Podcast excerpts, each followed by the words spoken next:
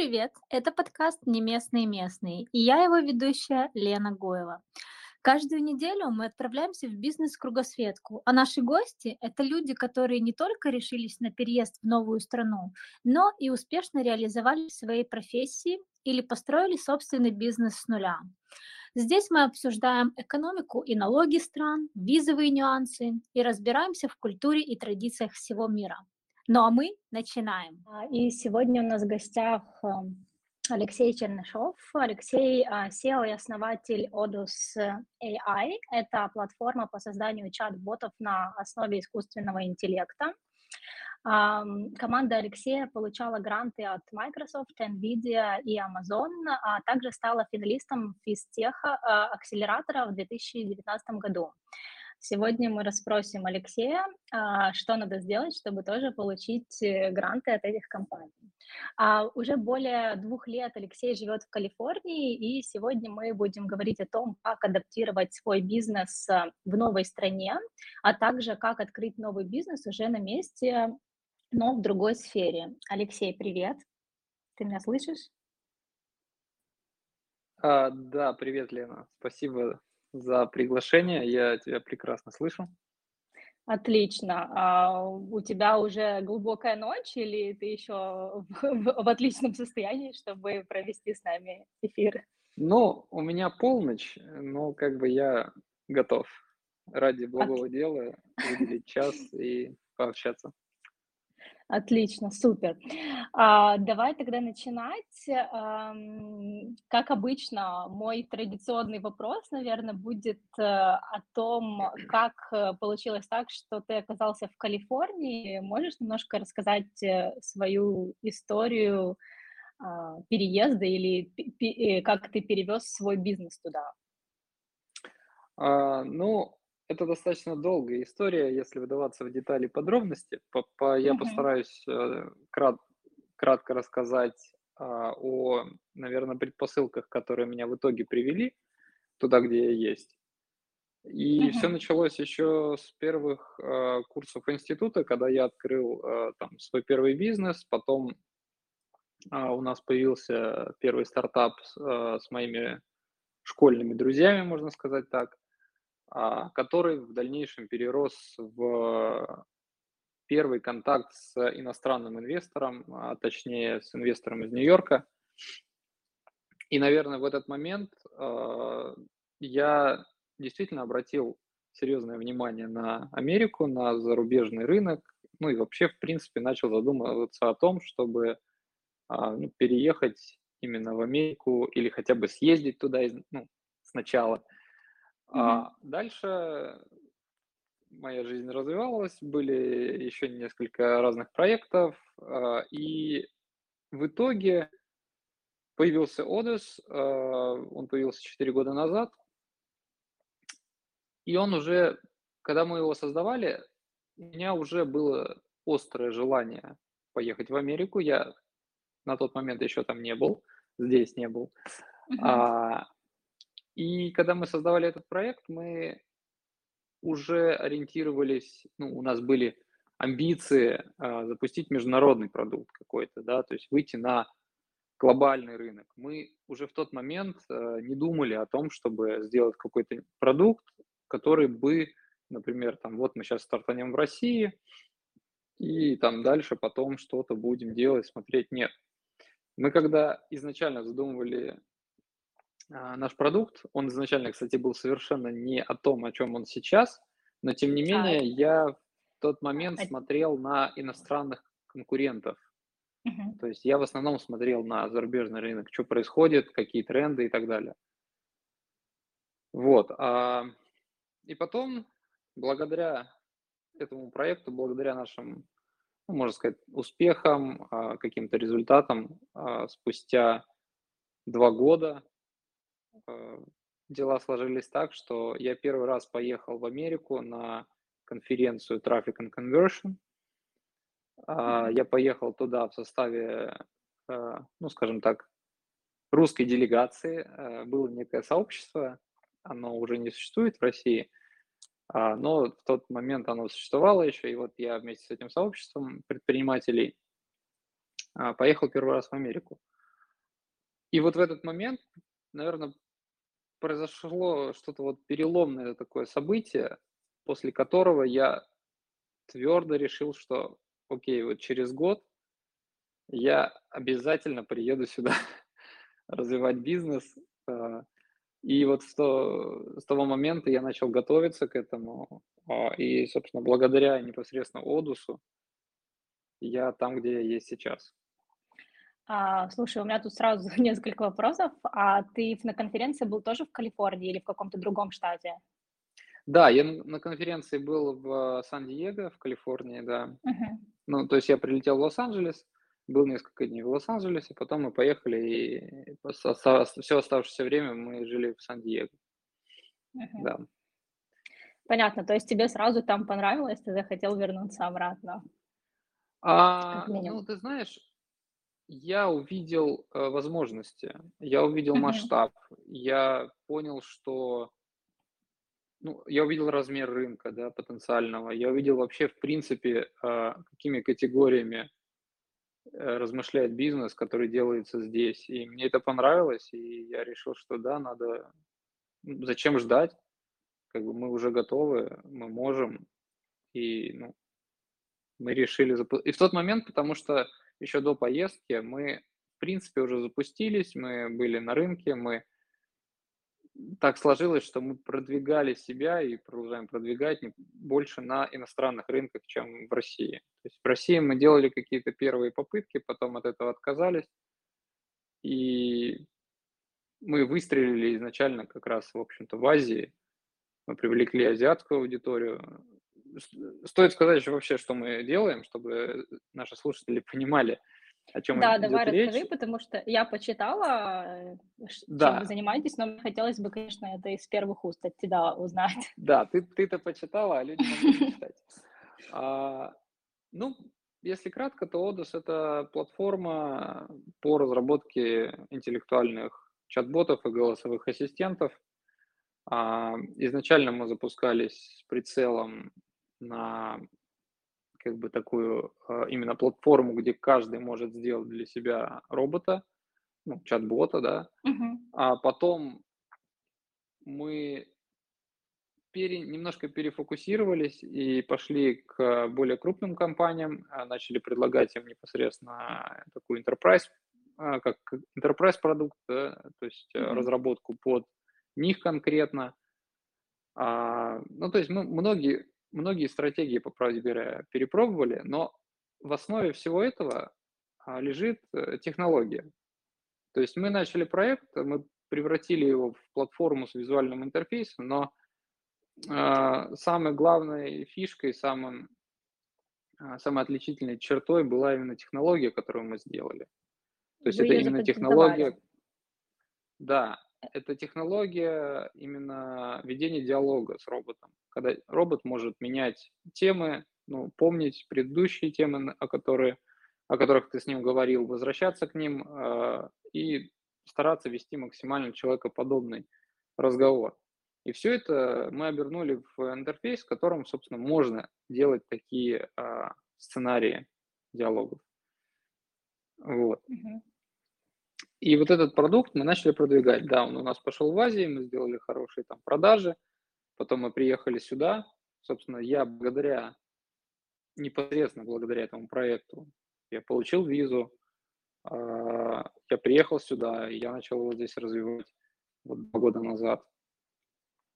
И здесь мы уже пошли немножко в другом а, русле. То есть мы здесь пошли, опять же, снова к enterprise, потому что поняли, что для малого бизнеса это слишком сложно. А, продукт в том виде, в котором он был, даже, даже с визуальным интерфейсом. И вот э, на данный момент мы больше работаем непосредственно с а, enterprise а, решениями, с крупными компаниями. А, Иногда предлагаем а, наш продукт как бы развернуть в коробке внутри какой-то компании, потому что, например, банки, они а, не очень любят э, пользоваться чем-то в облаке или на аутсорсе, они хотят все у себя иметь, ну, Мгм. а, соображ- по соображениям безопасности. Вот. И сейчас на данный момент этот проект претерпевает еще одно перерождение. Так, а, но об этом, я думаю, мы поговорим чуть, чуть позже. Да. да. А, у меня, э, окей, давай тогда немножко поговорим, наверное, от, ну, во-первых, меня интересует вопрос, э, как вам удавалось и удалось э, получить столько грантов от разных компаний, а, и, конечно Благо... же, да, да. Uh-huh. Расскажи а, немножко, как, как вообще проходил этот путь, как вы подавались, или вас замечали, или как процесс этот проходит? Если говорить, э, опять же, вот глобально, то помог нетворкинг, помогли связи, контакты с людьми. Это я сейчас, как бы смотря, делая ретроспективу, я это понимаю. А тогда были другие представления. Но Благодаря хорошим друзьям мы попали в систему акселератор, AI Track, mm-hmm. и уже во многом благодаря акселератору мы вышли на контакты с представителями NVIDIA, мы вышли на контакт с представителями Microsoft, а потом подтянулся Amazon. А, и благодаря этим контактам мы как бы презентовали проект, мы рассказали и показали технологию, и, наверное, по большей части мы получили эти гранты благодаря вот э, тому, что мы делали, ну и делаем, продолжаем делать технологию, которой не было ни у кого на тот момент. Сейчас начинает появляться, справедливости ради просто скажу, что начинают появляться проекты с подобными технологиями, то есть мы уже там не уникальные в этом плане, но в тот момент, благодаря технологии, благодаря связям и нетворкингу, мы, собственно, подружились с ребятами и стали участниками NVIDIA. Э, NVIDIA Inception – это акселератор от NVIDIA. Microsoft for Startups – это тоже акселератор от Microsoft. Но такой внутренний, в котором они аккумулируют э, стартапы, дают гранты, оказывают э, там, различную поддержку, техническую, маркетинговую. То есть вплоть до того, что sales менеджеры Microsoft могут предлагать ваш продукт в составе каких-то решений, которые они предлагают э, своим enterprise клиентам. Mm-hmm. Вот. Таким образом мы получили эти гранты. Слушай, ну, как я понимаю, нетворкинг – это наше все, по крайней мере, на данный момент и вообще, в принципе, чем больше контактов, э, тем больше возможностей. Да. И, я хочу тогда у тебя еще спросить, э, ты, ты сказал, что проект, э, компания дала тебе возможность переехать в, в долину, там, где ты сейчас живешь. Расскажи немножко вообще, как молодые, как, как это, какой это путь был, то есть как сейчас молодым специалистам, которые хотят переехать туда, как это можно сделать там в свете вот последних событий, когда там визу не так легко получить, и, и это работает сейчас так же или все-таки как-то по-другому какой-то механизм изменился? Ну, с каждым годом получение любых типов виз э, становится сложнее. Это просто факт, который нужно принять, и если кто-то хочет э, переезжать, у кого-то есть планы там, поработать в США, нужно не откладывать, потому что ну, позже будет сложнее. И вот этот фактор, он постоянен, к сожалению, на протяжении нескольких лет. Э, неважно, какой тип виз, он все равно усложняется, усложняется, усложняется. А я наверное, расскажу именно о том, с чем я непосредственно сталкивался и сталкиваюсь постоянно сейчас а, в плане, какие типы виз возможны людям а, из России получить, чтобы приехать сюда и делать здесь бизнес или работать. А, и еще, наверное, я вот хочу уточнить, извини, что перебиваю, а, и есть же разница между тем, когда ты просто приезжаешь, чтобы что-то делать, либо когда ты уже едешь туда со своим проектом и как бы там дальше его развиваешь. Потому что в твоем, в твоем случае ты туда переехал, как раз перевез туда свой проект, чтобы его там развивать дальше. Да, ну, разница, наверное, есть, но она как бы для каждого субъективна. Uh-huh. один фактор общий э, у всех, э, то есть будет сложно. Неважно, приезжаешь ты со своим проектом, или ты приезжаешь искать работу, или ты приезжаешь уже а, с предложением о работе. Будет сложно. Первое время все равно будет сложно. А, так вот, сейчас реальные инструменты для переезда как хороших специалистов, так и вот стартаперов-предпринимателей – это пара виз O1 и EB1. EB1 – это грин-карта. Uh-huh. А, но у них у, обо, э, у обоих этих виз, а, если их можно так назвать, а, требования практически идентичны. Это виза, которая мало известна вообще в принципе среди россиян, да и в принципе на, в информационном поле а, у большинства людей, потому что она звучит как а, виза для людей с экстраординарными способностями. Mm-hmm. И заходя на сайт э, визовой службы США, люди читают и видят, что вы должны быть Нобелевским лауреатом, а, там, доктором наук, артистом и так далее. И все думают, что ой, ну нет, как бы, какой из меня там артист доктор наук и так далее. То есть я не тяну на это. Но, по правде говоря, это все далеко не так. А, очень многие люди, по правде, могут соответствовать а, минимальному набору требований, э, что на визу О1, а, а, что на грин-карту, просто они об этом не задумываются, они не, не вдаются в подробности. И еще дело в том, что, например, senior инженер, программист uh-huh. в России, это человек, который может быть очень крутым специалистом, но быть при этом абсолютно не публичной личностью.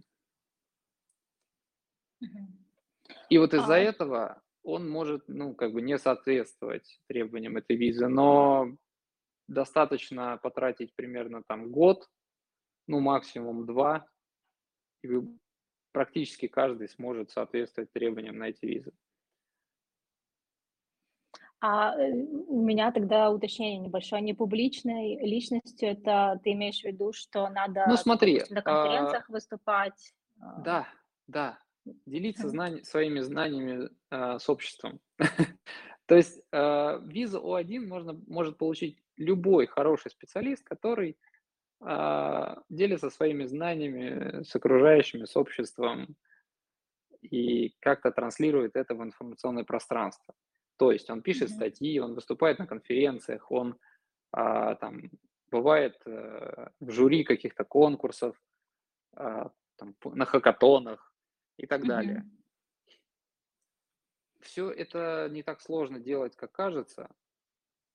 А, ну, может быть, и там еще награды какие-то получает как специалист, да, получает сертификаты а, о дополнительном образовании там, uh-huh. по изучению там каких-то языков и так далее. А, опять же, очень важный пункт – это иметь нетворк, да, нетворк сильных экспертов, таких же, как он, которые, а, ну, делают, делают все то же самое. И чтобы заручиться их какой-то поддержкой, получить от них рекомендательные письма. Ну, то есть это вот уже такие детали, а, которые нужно собирать, и вы будете соответствовать визе O1 вы сможете ее получить.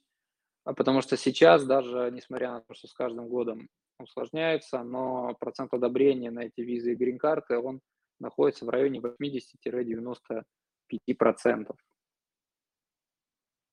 Ну, а, ну, то есть каждый восьмой, каждый девятый э, человек, который подается на эту визу, он получает одобрение. Вот, это, ну, если мы говорим про визу 1, это рабочая виза на, на 3 года, которую можно продлять потом ежегодно. А, ну, и B1 это грин-карта, которая дается на 10 лет. И по той и по другой, соответственно, можно работать. Э, ну, у визы O1 есть э, некоторые нюансы. Она больше похожа на рабочую визу H1B, которые обычно получают программисты, там, дизайнеры и все прочие специалисты, которые приезжают работать, например, там, Microsoft, Amazon, Netflix и всех прочих таких компаниях. А, похоже на тем, что эта виза привязана к компании. То есть человек, который получает визу В1, он приезжает, и он обязан работать только на эту компанию. Он не может работать там где-то еще. У него А есть если какие-то он... определенные сроки или, и- или он может менять через, э, там, не знаю, один-два года компанию? Нет, он может поменять ее хоть сразу, просто ему придется опять подавать эту петицию, А, просто чтобы она мгм. была от лица той компании, в которой он хочет работать. Ну, то есть, чтобы компа- э, э, на эту визу подает запрос компания, не человек сам. Вот. А, Эта компания должна подать его петицию снова э, в иммиграционный офис, и если ее одобрят, соответственно, эту визу перепишут. Ну, по факту выдадут новую визу, просто привязанную к другой компании. Понятно. А, слушай, я тогда хочу, сейчас мы немножко отойдем от темы именно виз и а, Да, работы. Я хочу, если, и- да, если, если кому-то нужны будут подробности по визам, можно будет поделиться моим контактом. Я дам людям контакты проверенных и адвокатов, и, может быть, какие-то более развернутые комментарии дам, потому что ну, это возможность многим приехать и работать, развивать свои проекты здесь, работать в крупных компаниях уровня Google. И это не, не магия, это реальность. окей, хорошо, мы обязательно твои контакты оставим а, после эфира, чтобы Да. все, кто хотят, с тобой связались. Я хотела бы вернуться к тебе, но мы потом опять вернемся к бизнесу и к компании. А, Мне интересно, как проходила непосредственно твоя адаптация вот после того, как ты переехал, как эм, а, как ты вообще себя ощущал? Э, Есть ли какие-то изменения, которые произошли с тобой после того, как ты переехал, и вот уже там ты два года там живешь? Э, Расскажи немножко, что с тобой происходило и какой ты был до переезда и какой ты сейчас. А, хороший вопрос. Э, Ну, когда я сюда приехал, а, так как я приезжал с проектом, а, первые месяцы моей жизни здесь, они выгля- выглядели примерно а, следующим образом. То есть каждое утро я вставал и первым делом заходил на сайт LinkedIn, искал а, какие-то какие-то контакты, старался с максимальным количеством людей встречаться, то есть списывался, договаривался, целыми днями катался на митинги, на встречи с, раз- с абсолютно разными людьми, там, с потенциальными инвесторами, с а, просто ребятами, специалистами из крупных компаний. Вот. И какое-то, ну, первое время я даже как-то не задумывался о том, что я уже, ну, как бы переехал в другую страну, тут все по-другому. То есть у меня не было вот этого, э, вот этих мыслей о быте, да, первое время. Но Мгм. чем дальше, тем а, больше я в это погружался, и произошло, по правде говоря, очень много изменений. А, Первое, наверное, я стал более а, открытым человеком к коммуникации с людьми, э, с неизвестными тебе людьми, а стал, наверное, чуть более доброжелательным а, при общении с этими самыми неизвестными людьми. Ну, то есть здесь э, сложно быть, эм, жить в обществе и не перенимать а, привычки, повадки, а, собственно, этого общества. Но только если Ой, ты не абстрагируешь себя и не живешь в там, русскоязычном социуме исключительно, например. Но тогда зачем сюда мгм. приезжать? Да, с а, слушай, у меня есть один вопрос, который я обычно тоже, часто задаю с гостям. А, какие привычки ты перенял, э, вот от той страны, в которой ты живешь? Но так как ты уже сам сказал, по подвел к этому вопросу, может быть, ты, а, скажешь, э, ну, вот, может быть, Я конкретно стал что-то, больше что да. улыбаться. А, отлично. Я стал больше улыбаться, я а, стал здороваться с неизвестными людьми. А, то есть банально, вот когда ты идешь даже, э, не знаю, от почтового ящика к своему дому, встречаешь э, соседа, который живет, ну ты даже не знаешь, где он живет, просто Мгм. понимаешь, что это сосед, ты с ним здороваешься, он с тобой здоровается. И то есть это в порядке вещей, это нормально вообще здесь. А, это, как правило, хорошего тона. Никто не ходит а, с хмурыми лицами и как бы, ну, не отводит взгляд от тебя. А второй момент- это наверное более спокойное поведение. А в целом, ну, то есть это касается всего. А, как люди ездят по дорогам. Ну, не всегда, конечно, удается быть реально ну, спокойным, но, а, дураки встречаются везде, это понятно. Но в общем и целом, а, вежливое вот отношение к окружающим- это, я считаю, очень важный фактор. А, и неважно, кто он, кем он работает, какой он специальности, где ты, ну, где ты щас находишься: на дороге, в магазине, а, там, в кафе, ну, где угодно, где ты взаимодействуешь с людьми. Тотальная вежливость к окружающим- это важный фактор, и я, наверно, его начал перенимать. Так. Еще, наверно, Мгм. я изначаль ну, я не до конца еще к этому привык, но я, наверно, начинаю к этому привыкать, что здесь, а, всё, что касается какой-то бюрократии, взаимодействия там с, а, ну, назовем это так, муниципальными органами, оно всё очень неспешно. Оно очень неспешно, оно всё медленно. А, приведу пример. Допустим, вы приходите получать, а, права, ну, на машину, а, в местное ГАИ и сдаете экзамен, записыв ну, там, теоретически, записываетесь на практику, приезжаете через какое-то время сдать практику, и вам говорят как бы: "Всё, окей, права вам придут по почте в течение месяца". И то есть, ну, они приходят реально по почте в конверте, э, там, в течение 2-3 недель. И вот здесь, а, вот это взаимодействие по почте, оно настолько тотально, а, пронизывает вообще все, а, ну, скажем так, муниципальные органы, там, а, счета за свет, не знаю, там, права, страховки, а, да даже те же самые паспорта, визы, карточки социального страхования и так далее- всё приходит по почте. Всё приходит по почте и приходит очень небыстро. И никого это особо не волнует. И Ну да, вот, это э, я это начал отличается. Да, я вот к этому начал привыкать, что любая вот эта вот коммуникация, любое взаимодействие с банками теми же самыми, а, оно настолько, ну, неторопливо происходит, что это заставляет тебя немножко планировать всё вперед. И вот Это, я кстати, за классное классное, то, что ты подметил.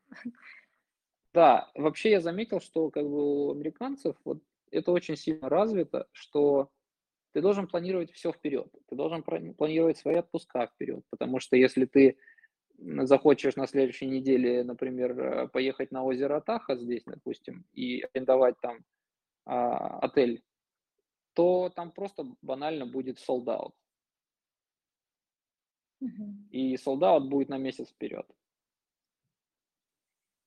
И то есть вот, ну, то есть такие вот моменты, они заставляют, э, как-то планировать даже свой отдых, планировать какие-то там, а, не знаю, получение кредитов, выплаты по кредитам, не знаю, там, аренду жилья и так далее. Всё планировать вперед. Потому что здесь, например, а, аренда жилья устроена абсолютно иначе. То есть ты подписываешь годовой контракт на жилье, на интернет, э, там, не знаю, на телефонию.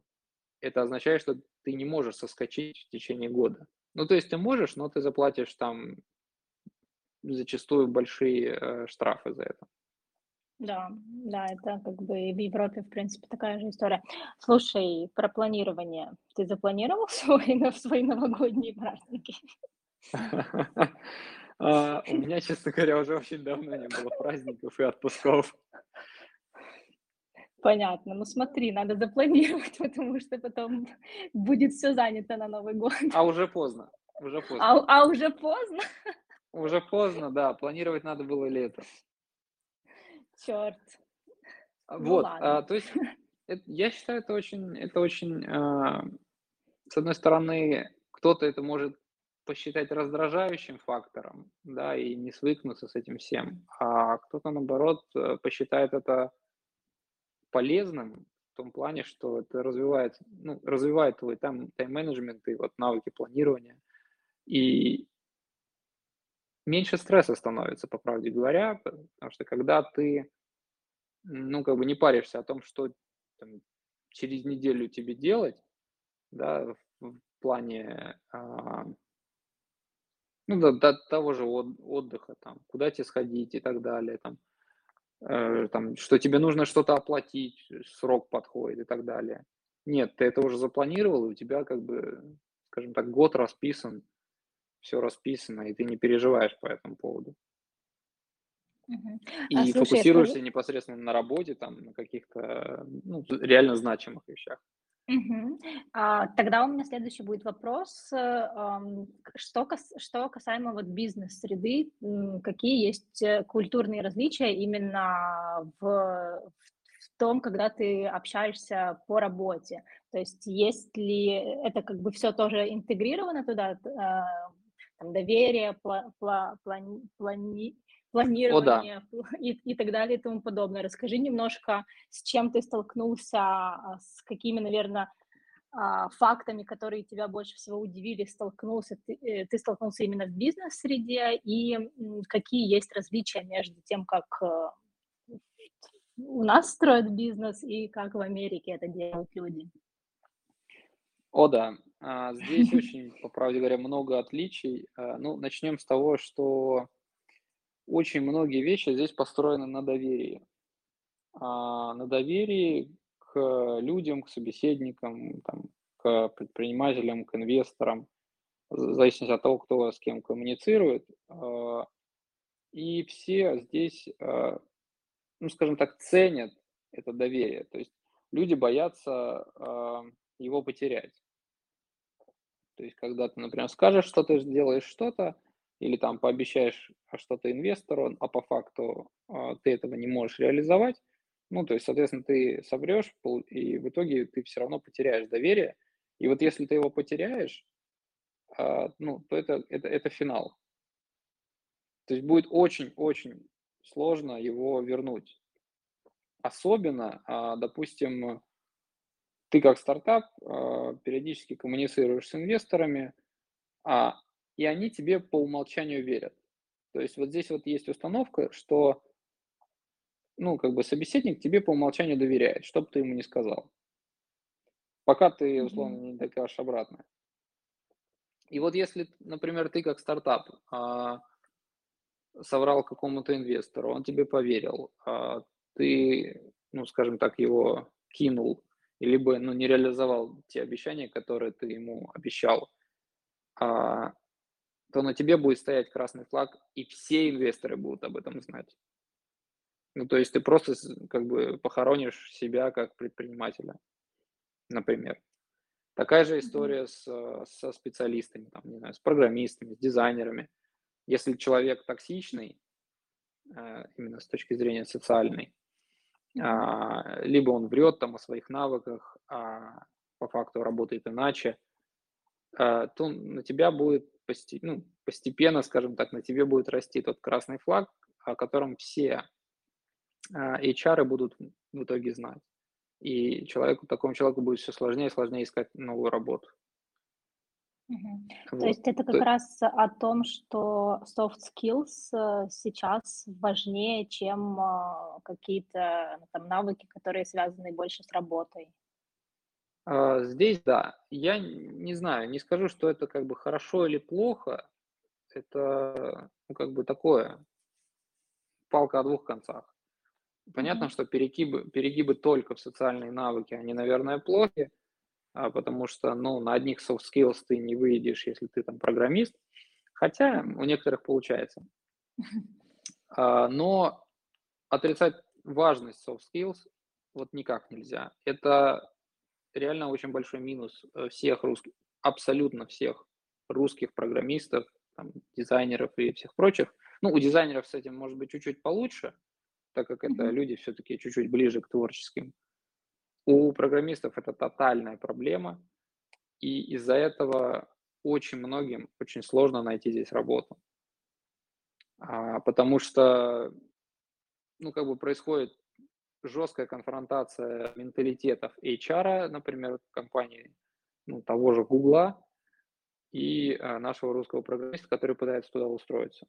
И здесь уже на второй план отходят а, его навыки, пусть даже сеньор, а, и очень крутой специалист и так далее. Но, например, если он устраивается, а, то есть он прошел первый а, этап скрининга его а, CV, как это, резюме, да, по-русски. А, он прошел этап скрининга как специалист, пришел на звонок с HR, и на звонке HR уже проверяет в первую очередь его soft skills, а не навыки программиста. Навыки программиста его будут проверять в самую последнюю очередь вот, в процессе найма на работу, к примеру ну, то есть там, не знаю, на четвертом или пятом интервью, если мы говорим о больших корпорациях.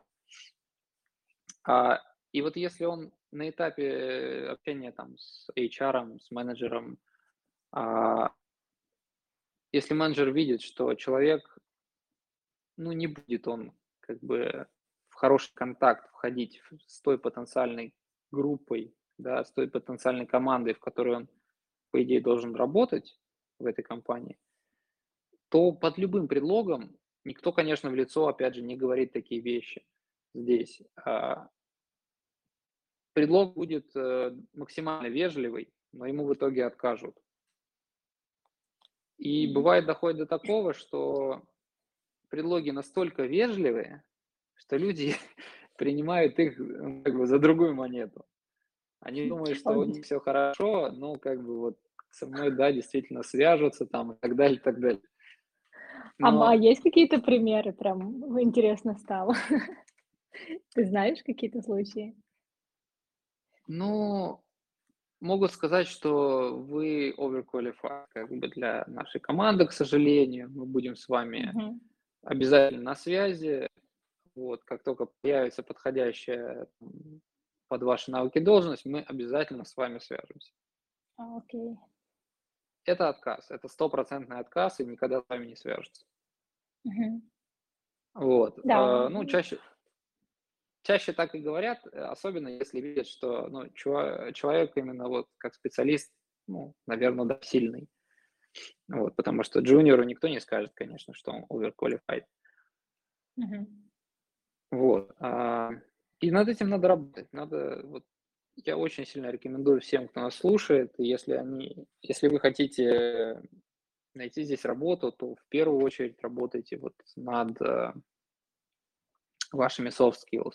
Ну, учитесь общаться, учитесь слышать э, собеседника, там, подстраиваться под его менталитет, потому что здесь тоже есть такой нюанс. А Америка – это страна иммигрантов, соответственно, здесь огромное количество культур, а, со всего мира приехали сюда, да, и они вот здесь работают, и вашим HR может быть кто угодно. Mm-hmm. И нужно, это тоже нужно брать в расчет. То есть вы можете общаться э, с индусом, вы можете общаться с афроамериканцем, вы можете общаться с пакистанцем или там китайцем, например, или еще кем-то. У всех этих людей э, все равно есть свой культурный код. Его нужно как бы ну, брать во внимание, когда вы общаетесь. Не вести себя так, как вы а, вели бы себя, общаясь а, с русским HR, да, в России, допустим. И это касается, ну, как бы не только работы, это касается и бизнеса. То есть, когда вы общаетесь там с инвестором или с потенциальным клиентом, это тоже нужно брать во внимание. Ну, как бы это не сразу приходит, этому нужно учиться. Я не скажу, что я этому там на 100% научился, но как бы определенные закономерности я уже начинаю понимать а, у каждой культуры и вести себя соответствующе с ними. Слушай, ну это прям очень классный типс, который ты подметил, и действительно на это надо обращать внимание. Мне кажется, что да, как бы у наших людей, как бы не у всех, но иногда есть проблема именно со soft skills, но как бы они обычно развиваются достаточно быстро, если там вкладывать время в это, поэтому главное, что главное знать, что как бы вот это, это надо, над этим надо еще немножко поработать. Ну, самая главная рекомендация, если мы говорим о том, вот как развивать свой бизнес именно за рубежом, а, в том, что вот как верно правило, что вы, не можете а, действительно хорошо развить бизнес, не живя в стране в той, в которой вы хотите этот бизнес развивать, также верно правило и для людей, которые хотят, например, устроиться в, в зарубежную компанию, а, им нужно, ну, то есть ты не можешь подготовиться к, скажем так, интервью а, в эту компанию, не общаясь с подобными людьми, ну, вживую, в реальности. Ну, то есть как-то там виртуально подготовиться не получится. Самый лучший способ это вот, э, допустим, э, совместить приятное с полезным, а, изучать английский язык и общаться с разными ну, непосредственно носителями языка, иностранцами, там, разными национальностями. Тогда только человек сможет, ну, начнет как-то понимать а, вот, эти, вот этот культурный код каждой национальности. А, Также и в бизнесе. Сейчас... То есть как... Да. Да, чтобы здесь делать продажи, например, если вы хотите запустить стартап и делать продажи в Америке, вам нужно приехать и жить в Америке. Ну, к сожалению, как бы, несмотря на то, что там многие другие люди говорят, что можно там и удаленно сделать это. Ну да, наверное, можно. Вопрос, какие, каких результатов вы хотите достичь. То есть вы хотите быть местечковым маленьким бизнесом или вы хотите строить непосредственно а, корпорацию. Вот если вы хотите второе, то без непосредственного проживания здесь как бы ничего не получится. Я знаю многих э, предпринимателей русских, которые сюда приехали, и только вот после того, как они сюда приехали, их э, бизнесы ну, выстрелили, они там привлекли инвесторов, и достаточно сейчас крупные ребята в своих э, индустриях. До этого как бы этого не произошло, к сожалению. А подскажи, у вас э, команда, она работает э, удаленно или у вас она распределена по между странами? Как вы работаете? А, ну, на данный момент у нас э, распределенная команда, она находится ну, как бы, а, в Европе и России на данный момент. А, мы сейчас находимся в процессе том, чтобы привести еще одного моего партнера сюда. Мгм. А, то есть мы вот как раз в процессе ну, визы для него практически уже все сделали. Вот. Но как бы это правило верно именно для тех, кто, ну, если мы говорим о бизнесе, это правило верно именно для тех, кто а, делает здесь продажи, настраивает нетворк, налаживает связи. А, ну, понятное дело, что если у вас там выстроены процессы, у вас программисты а, в России, а продажи там в Америке, ну, программистам не, не нужно сюда ехать. То есть, ну, как бы цели, какая цель? нет, нету причины ему ехать туда. Uh-huh.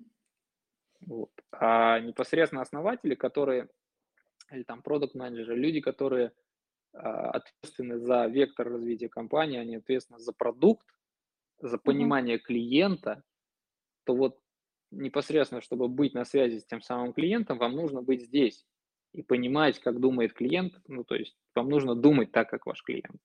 Мгм. Вы не можете думать как американец, живя в Москве. Ну, не Ну да, можете, к сожалению. Это да, невозможно. это факт.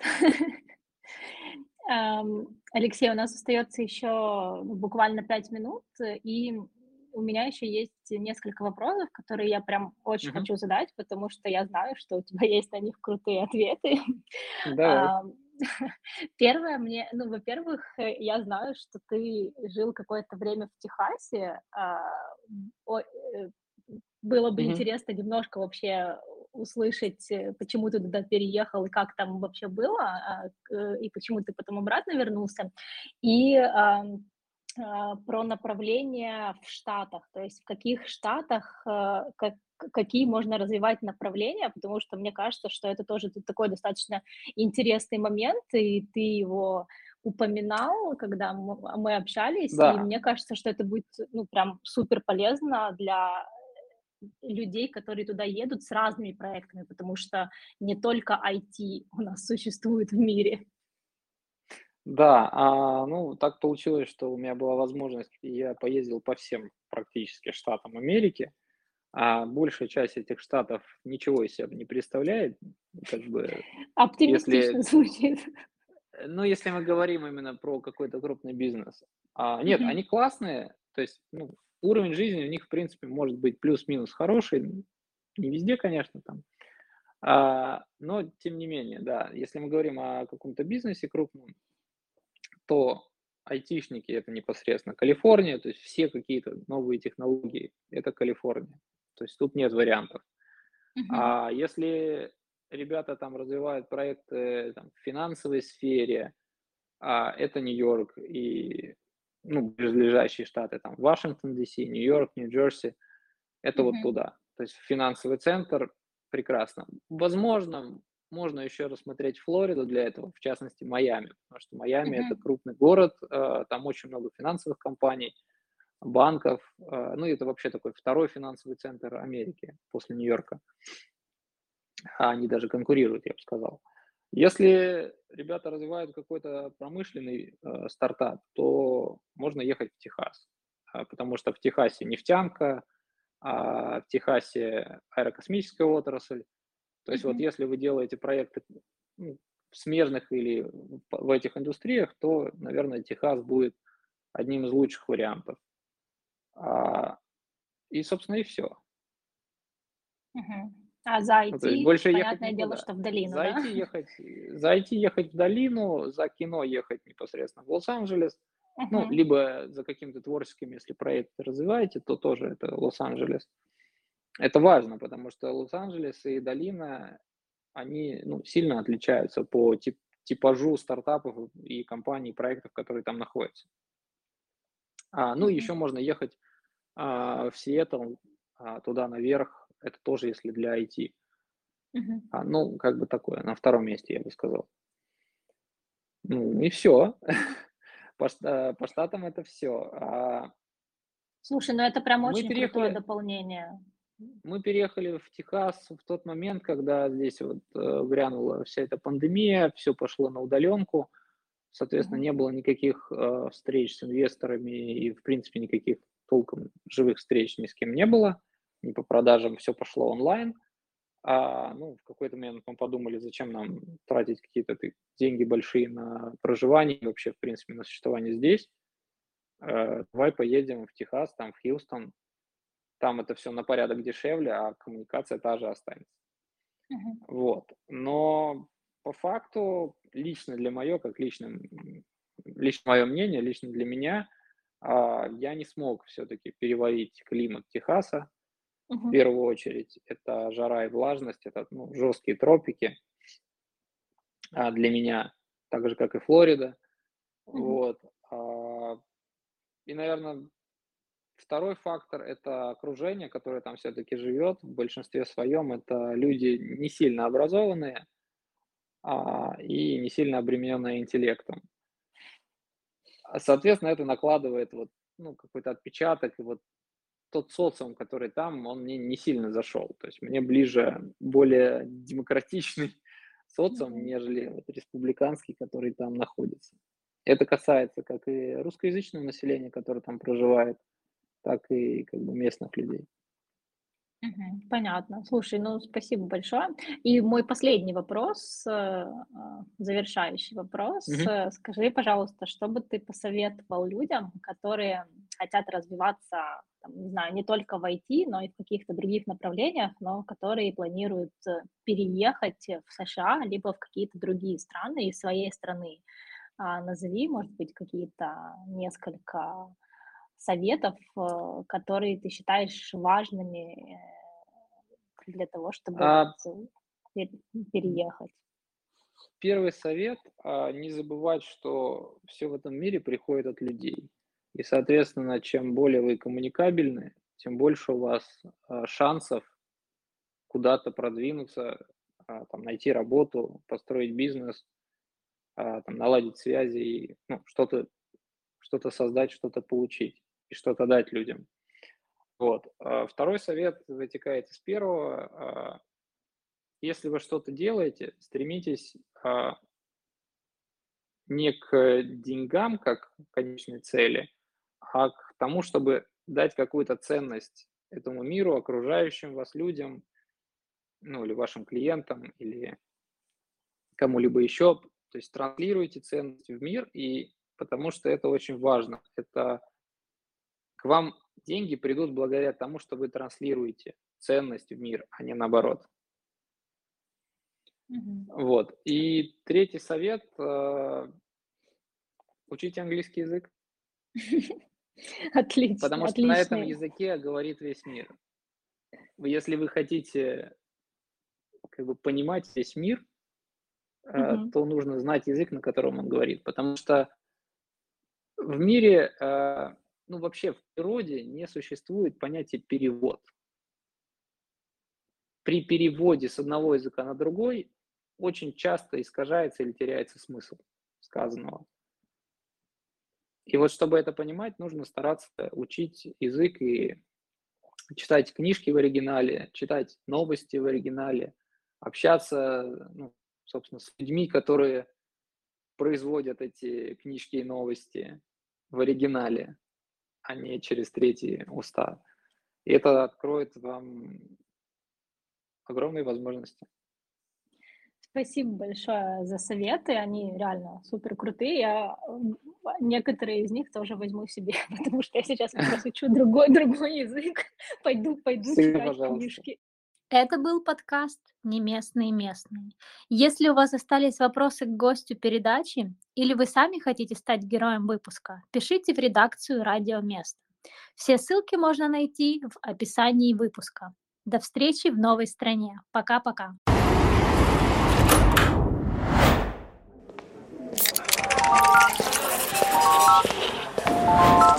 Thank.